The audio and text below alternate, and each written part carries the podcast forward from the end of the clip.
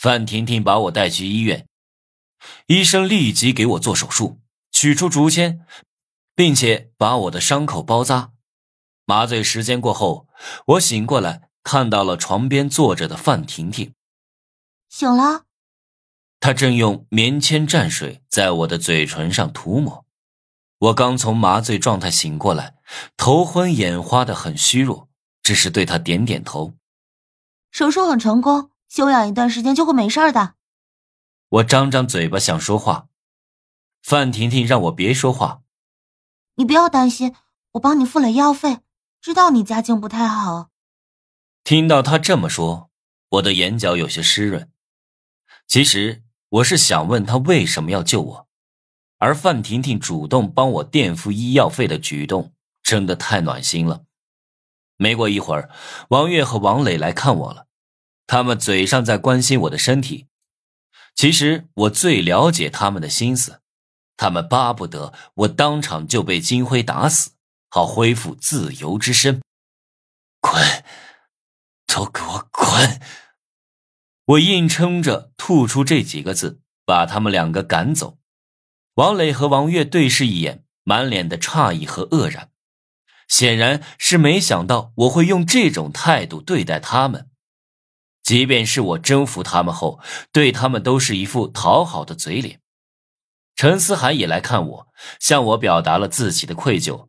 说他当时应该在场的，然后送给我一瓶十全大补酒作为补偿。不用，我们只是合作的关系。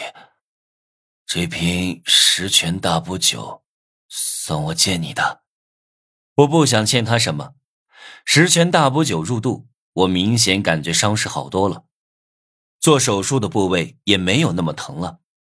当天晚上，我就能自己下床走路。并且办了出院手续，出院了，清掉了一群专业医生的下巴。明天就是主线任务的最后期限了，再不完成任务，我就会被系统杀死。我正惆怅忧郁的时候，一个久违的微信账号给我发来了信息：“小能子，我回来了。”我都快半年没跟他联系了，回复了一句：“怎么都没跟我说？我好去机场接机啊。”切，得了吧！我都知道你的那点破事了，真是没用啊！都被打进医院了，哎，让我感到很丢人。少来！我不由得笑了。这货是我发小，叫崔贤，跟我一样是个大学生。他上的大学也在大学城，是学摄影的。半年前被学校派去外国做交流生，直到今天才回来。我很嫉妒他，因为他很帅，人又长得高，再加上学摄影的天生有股忧郁的贵族气质，从来不缺女性追求者。我说要去接他，崔贤说他已经到我校门口了，叫我出来叙叙旧。一出学校，我就看到了他。